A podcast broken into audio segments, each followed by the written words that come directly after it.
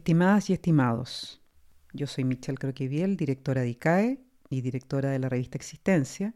Hoy quiero leer una editorial escrita por mí a final del año 2017 sobre el adulto mayor. Se titula Adulto mayor porque cada día es un comienzo. Al pensar en este número pienso en finitud, pero también en recomenzar. Y pienso en mi madre, octogenaria, activa y planteándose nuevos desafíos cada mes, cada año.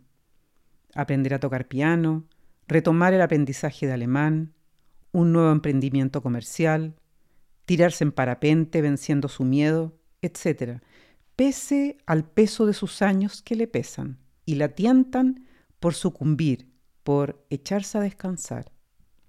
También recuerdo a otras personas mayores que llegan a mi consulta, ya bajando la cortina. A mi edad ya no tengo más por hacer, me dicen. O ya estoy muy vieja, muy viejo para pensar en hacer algo así, etc. Se inmovilizaron. Ellas quedaron detenidas ante los desganos que menciona un poema que vi en la web, erróneamente atribuido a Benedetti, titulado No te salves. Dice así en un párrafo.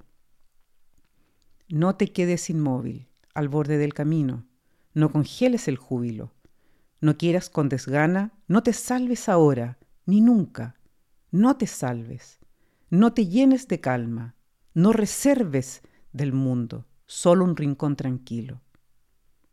Como terapeuta, una pregunta que me gusta mucho hacer, especialmente a las personas de más de 65 años, es ¿y cómo vas a vivir? ¿Qué te gustaría hacer los próximos 20 años?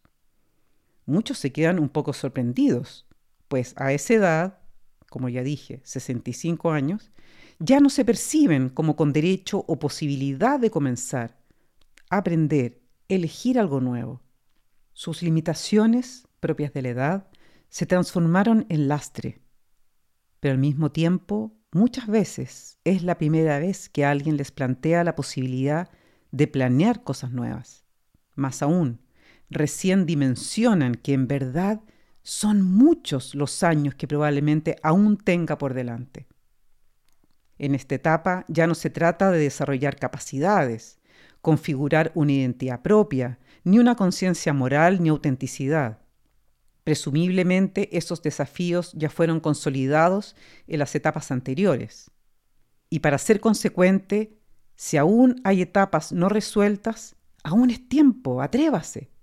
En este último tramo del camino, cuando ya nos comenzamos a preparar para las evaluaciones de lo ya recorrido, mirada hacia el pasado ya vivido, y como la sociedad nos empuja hacia ello, se nos va desdibujando de nuestro horizonte un concepto fundamentalmente existencial, la trascendencia. Pero me refiero a trascender en esta vida, no en otra, si es que la hubiese.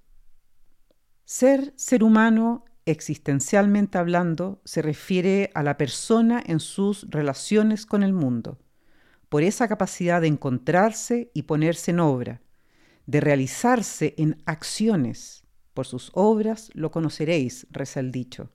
Esa apertura para el encuentro es la que nos alude como indeterminados, como inconclusos, y por lo tanto hace imprescindible al mundo para nuestra realización.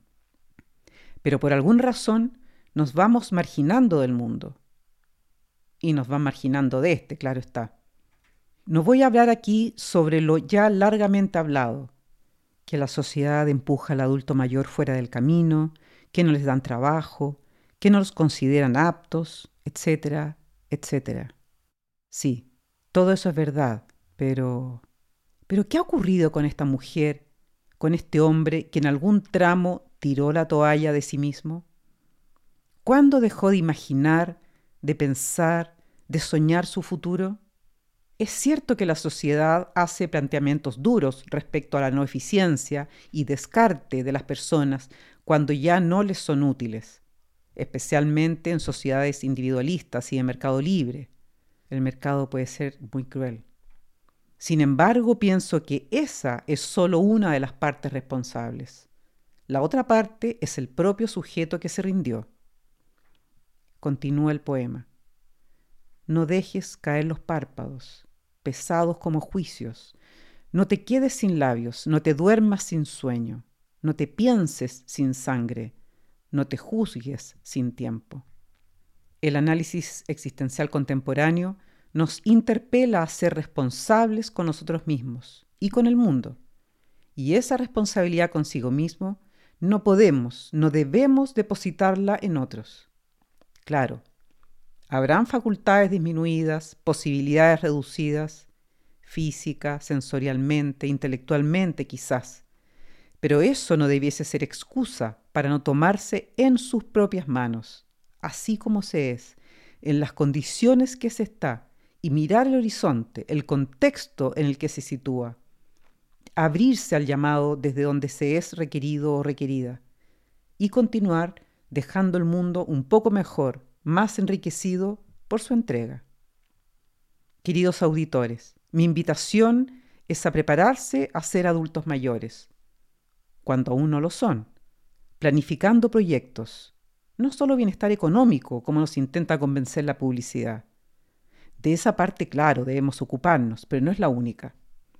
Tan importante como esa es la trascendencia, ese para qué seguiremos vivos, ese cómo me veo contribuyendo desde mi ser siendo, así como soy, así como cada uno se encuentre, llegado el momento de la declinación.